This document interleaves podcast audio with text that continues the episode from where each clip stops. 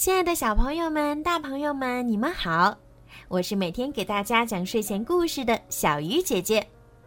想要收听更多好听的故事，记得在微信里面搜索“小鱼姐姐”的微信公众号“儿童睡前精选故事”，点击关注，好听的故事每天就会发送到您的手机里啦。好啦，现在让我们一起来听今天好听的故事吧。小地精大追踪。太阳落山了，小石头和雪宝叫醒了大家。各位起床了。安娜和艾莎努力睁开眼睛，在这个时候起床，还真叫人不习惯。地精都是这个时候起床。啊，科斯托夫说着。打了个哈欠。咱们出发吧，小石头说：“得赶快找到帕比爷爷。”他提醒大家，还有两天，秋季就要过去了。小石头下定决心，一定要让自己的追踪技能水晶发光。这样，在水晶庆典上，他就能和其他的一级地精站在一起了。所有人。都做好了出发的准备。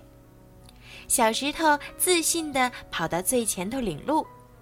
地精天生就是追踪高手，他自豪地说：“嗯，没错。”科斯托夫微笑着点点头：“我一定能找到线索。”小石头自言自语道：“我要翻遍所有的灌木丛。”他仔细地观察着身边的环境。突然，有什么东西引起了他的注意。嗯，帕比爷爷一定是往这边走了。他说着，得意地捡起灌木丛里的一根树枝。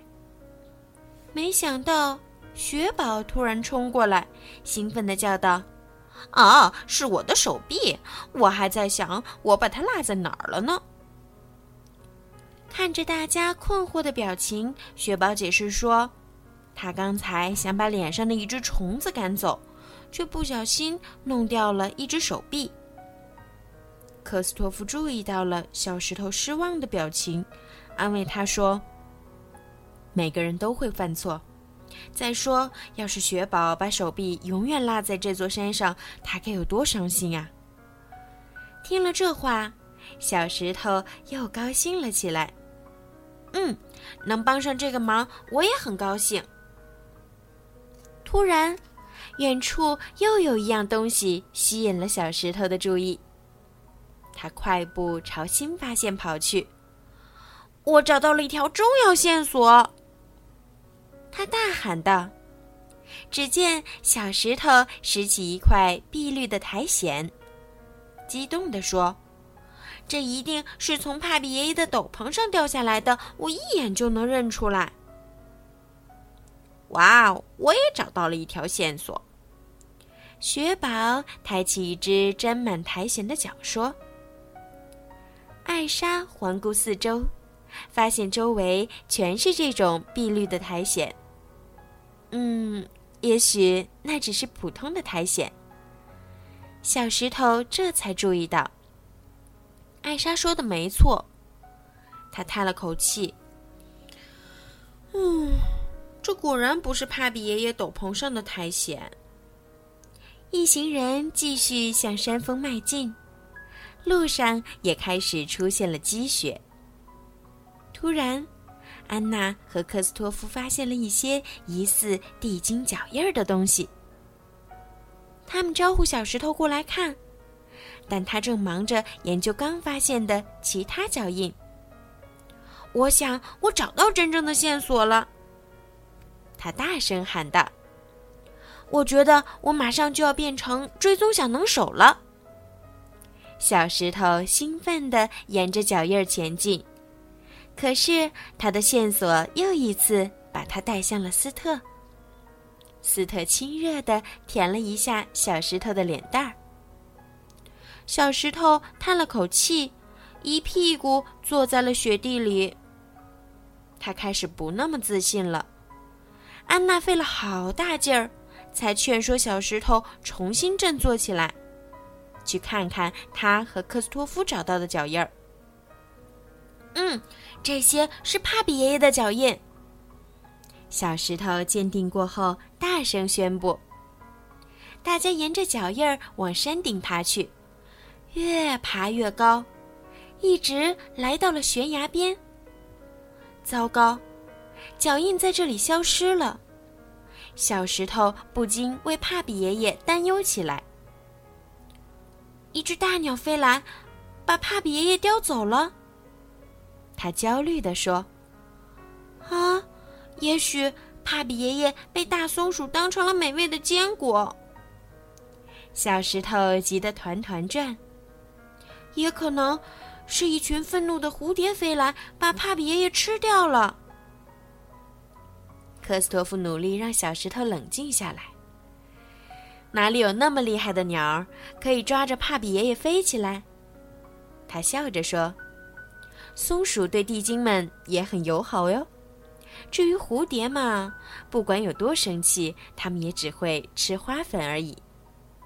小石头不好意思的笑了，他发现自己那些想法实在是太傻了。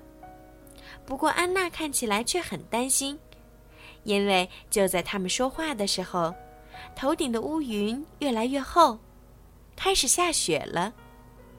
小石头自告奋勇为大家找避风的地方。哦，别！朋友们异口同声阻止他，他们都担心小石头在大雪中跑丢。眼看雪越下越大，艾莎开始施展魔法。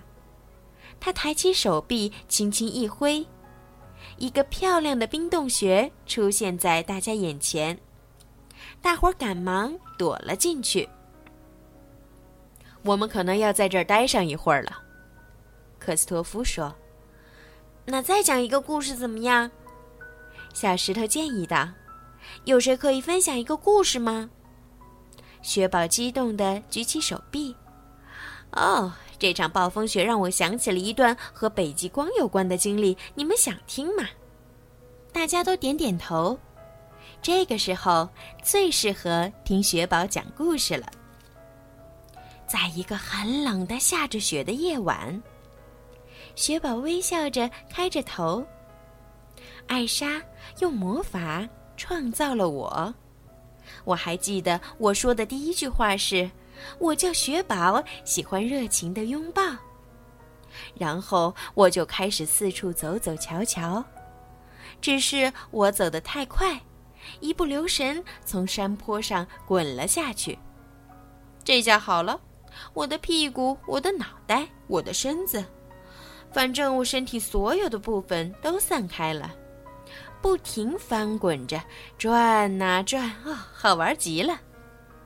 我的身体还沿路卷起了一些小东西，比如两根树枝插在了我的身体上。雪宝说着，挥了挥树枝小手，嗯，变成了我的手臂。屁股则粘上了一些圆圆的小东西，瞧，变成了扣子。还有一些细树枝插在了我的脑袋上，于是我就有了头发。那你的鼻子呢？小石头问。嗯，那个嘛，是安娜送给我的。雪宝说着，冲安娜眨了一下眼睛，继续讲。总之，当我滚到山脚下时，我花了好长时间才把自己七零八落的身体拼在一起。当我把我身体的最后一个部分安装好之后，明亮的七彩光线突然出现在我的眼前，一定是北极光！小石头喊道。“嗯，没错。”雪宝说。“你是怎么知道的？”小石头咯咯笑了。绿色的光在我眼前轻柔的摆动着，越来越亮，越来越多，整整一夜。我都呆呆的看着他们，感到幸福极了。哇！小石头忍不住感叹道：“北极光见证了那么多重要的时刻呀！”故事讲到这儿，大家都发现，不知何时，耳边呼呼的风声早已远去。雪宝爬到洞外望去，发现眼前一片雪白。暴风雪又为山顶盖上了一层厚厚的雪棉被。小石头却慌张地跑出去，在雪地里焦急地挖了起来。我得把帕比耶的脚印挖出来。克斯托夫提醒他，帕比耶的脚印在山顶消失了。也许帕比爷爷从这里下山啦。艾莎在一旁说道。大家顺着刚才脚印消失的地方向下看去。山路这么陡，他们该怎么下山呢？突然，小石头脸上露出了微笑，他想起了一个好主意。还记得你刚才讲的故事吗，雪宝？他提醒道：“也许我们也可以滚下山去。”雪宝赞同的点点头，率先跳下山巅。顺着山坡向下滚去，小石头把身体蜷成球形，跟着雪宝滚了下去。接着，艾莎和安娜、克斯托夫也滑下了山坡。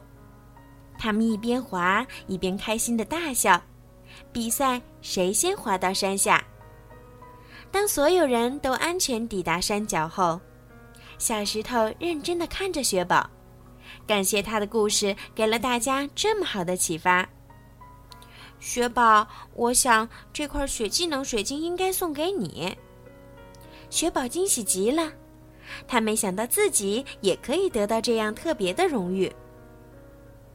科斯托夫微笑着冲小石头竖起了大拇指。你的观察力不错，小石头，你能从雪宝的故事里找到好方法。解决大家下山的问题，干得好！小石头不好意思的笑了，他终于成功的帮大家解决了一个难题。现在他又信心满满，准备好迎接下一个挑战了。好啦，今天的故事就讲到这儿啦。你们喜欢今天的故事吗？如果小朋友们想要听到属于自己的专属故事，可以让爸爸妈妈加小鱼姐姐的私人微信“猫小鱼”全拼九九来为你们点播，记得哦，点播要至少提前十天哟。晚安。